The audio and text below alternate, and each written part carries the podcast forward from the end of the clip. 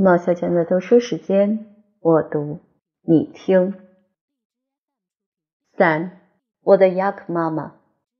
雅克叙述完了他的惊险经历，现在该轮到我了。熄了的炉火突然的向我们示意：“我的孩子们，去睡吧。”蜡烛突然的叫唤：“上床吧，上床吧，我们已经烧到托盘了。”我们不理你们。雅克笑着对他们说：“我们继续熬夜谈下去。您一定也明白，我哥哥对我所讲的很感兴趣。我讲的就是小东西在沙朗德学校过的日子。这段悲惨的日子，读者一定还记得：有丑恶而凶狠的孩子，有欺负，有憎恨，有屈辱，有威尔先生总是在发脾气的钥匙。”有在屋顶底下使人透不过气来的小卧房，有出卖朋友，有流泪的夜晚，而且还有，因为亚克心太好了，什么话都可以说给他听。还有巴尔贝特咖啡馆的荒唐生活，跟下士们喝苦艾酒，债务，自暴自弃，最后还有自杀和日尔玛纳神父的可怕的预言。你这一辈子都会是个孩子。雅克胳膊肘支在桌子上，两只手托住头。他听我忏悔，一直听到我说完，没有打断过一次。时不时的，我看见他在哆嗦。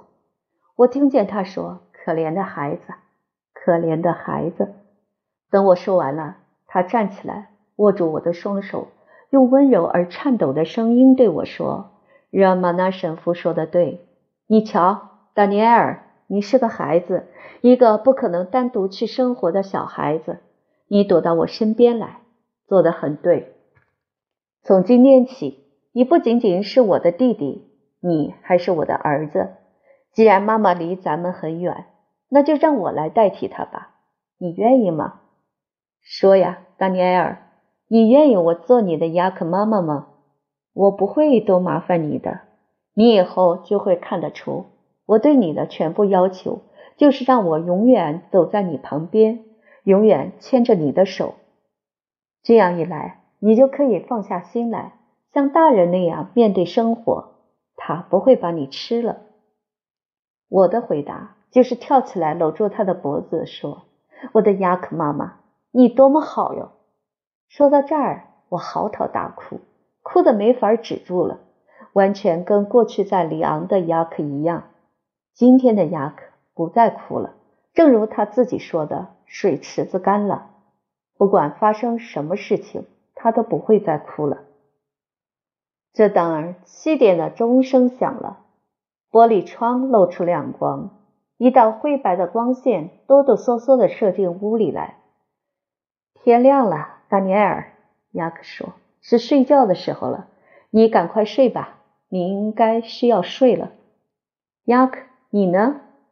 啊，我我没有在火车上一连受两天罪呀。况且在去侯爵家以前，我还得到阅览室去还几本书，我没有时间再多耽搁了。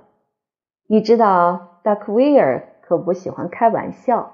我今天晚上八点钟回来，你呢？等你休息好了。可以稍微出去溜溜，不过我特别要叮嘱你的是，说到这儿，我的雅克妈妈开始叮嘱我一大堆对于像我这样一个新来乍到的人非常重要的事儿。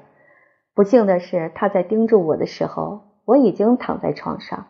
我虽然没有完全睡着，可是我的脑子已经不十分清楚，疲劳、馅饼、眼泪。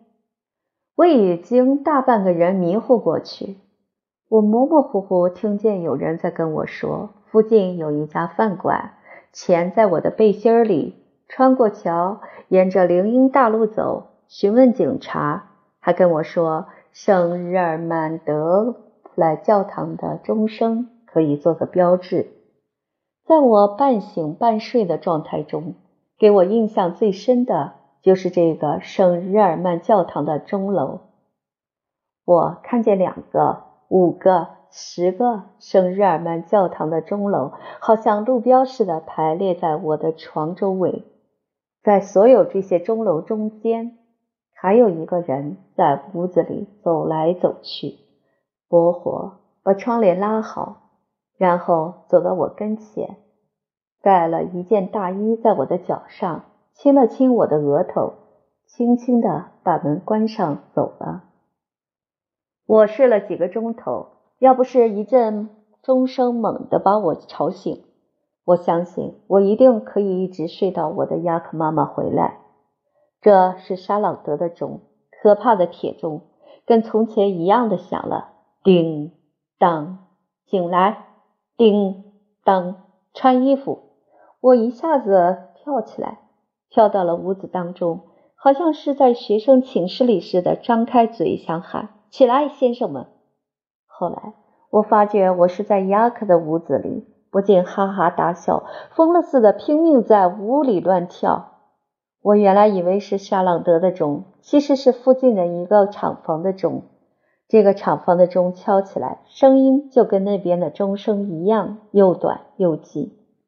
不过学校的钟声不知怎么的，要格外的凶恶，格外的阴险。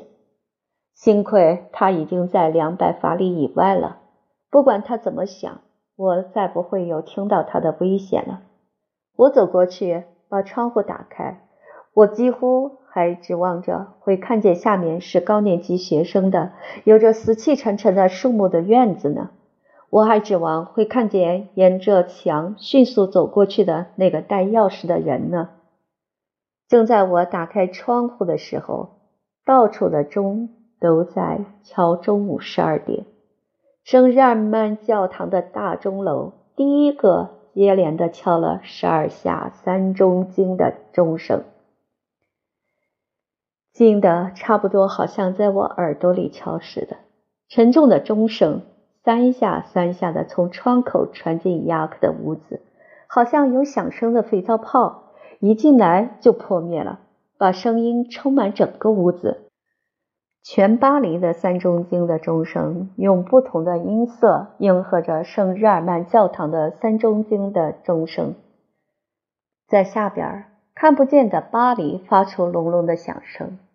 我在那儿待了一会儿，望着房子的圆顶、尖顶和塔楼，给阳光照得闪闪发亮。